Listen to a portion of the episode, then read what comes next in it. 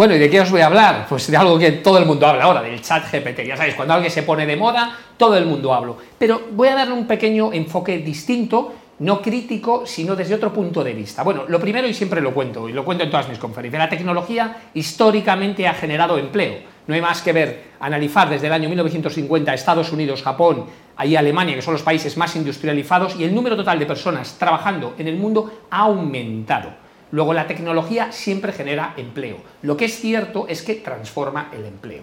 ¿Qué pasa? Que ahora si analizamos qué es ChatGPT y la inteligencia artificial, evidentemente es algo que viene, que está potenciando, pero que no va a cambiar absolutamente todo. O sea, es decir, cuando la gente dice, no, no, es que ahora con la inteligencia artificial y con el chat GPT se vamos a quedar sin empleo y todo va a ser electrónico y tal, yo ahí tengo mis, mis puntos de vista que son un poco distintos. Y voy a empezar con el primero. A ver, ¿Cómo funciona realmente? Si lo habéis probado, que todos seguro lo hemos probado, hay cosas que evidentemente funcionan muy bien, pero a lo mejor no otras también, y a lo mejor incluso puede ser malo usarlo. Lo primero, ¿de dónde informa?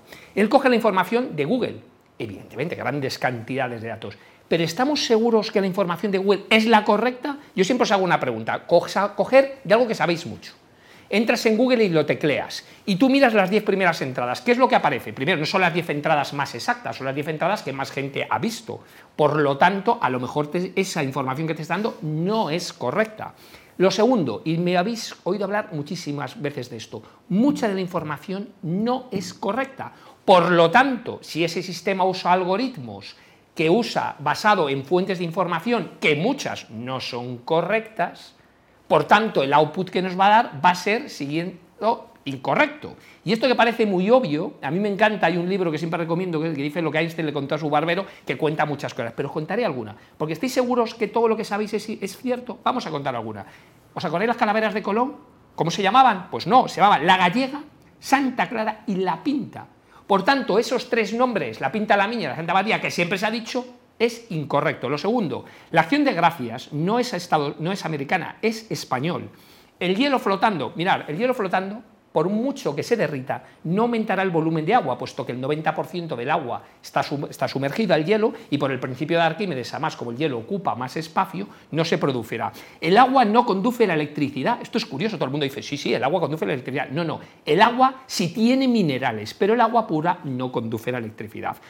Siempre mucha gente dice que solo usamos el 10% de nuestro cerebro, falso. Los aviones no vuelan por el efecto Venturi, vuelan por otros motivos. Si tienes un producto que cuesta 100 y le quieres aumentar un 20% coste, el precio de venta no sería 120, sería 125. El pelo, lo siento, pero no crece más si os lo cortáis mucho. La Coca-Cola no inventó Papá Noel. De hecho, Papá Noel es del siglo XIX y Coca-Cola empezó en los años 1930. El símbolo de la muerte en Roma, ¿os acordáis que decían era así? Pues no, eso fue en una película, esto no significaba que le robaran, era justo así, que era rajarle el cuello. Sherlock Holmes, el famoso elemental querido Watson, no figura en ningún escrito, jamás dijo eso y todo el mundo la achaca.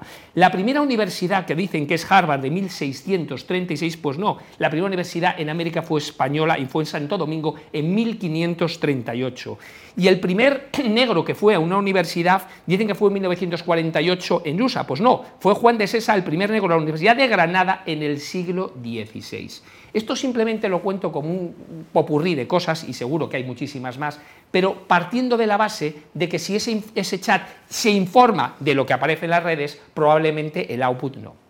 Lo tercero, si te quieres diferenciar, yo siempre a la gente le digo que si eres uno más, eres uno menos. Por tanto, el copiar y hacer lo que todo el mundo hace no es resultado. Yo siempre analizo el IBEX 35, siempre pongo una empresa por encima de todas, eh, ¿verdad? es mi opinión personal, que es Inditex, y yo creo que una de las causas por las cuales Inditex ha tenido tanto éxito es porque está en La Coruña. Y no lo digo por gallego, porque yo soy gallego, no, no lo digo por ese sentido, lo digo porque a lo mejor no ha estado tan influenciada por las best practices y por muchas cosas que se hacen en muchas empresas y no han copiado. Han hecho cosas diferentes y eso es lo que la ha diferenciado. Entonces, ¿qué es lo que estamos haciendo utilizando ChatGD? ¿Qué es lo que estamos utilizando o haciendo lo que todo el mundo? El otro día una persona me dijo, mira, se me ha ocurrido hacer una carta de presentación para una oferta de trabajo y lo utilizó. Metió las cuatro partes, metió. Y cuando me la enseñó me dice, ¿qué te parece? Y dije, pues otra porquería más. ¿Por qué? Porque una carta de presentación para una empresa lo que ha hecho es copiar lo que todo el mundo hace, añadir adjetivos calificativos, ya lo hemos explicado en otras ocasiones, hay que, eh, digamos, eh, eh,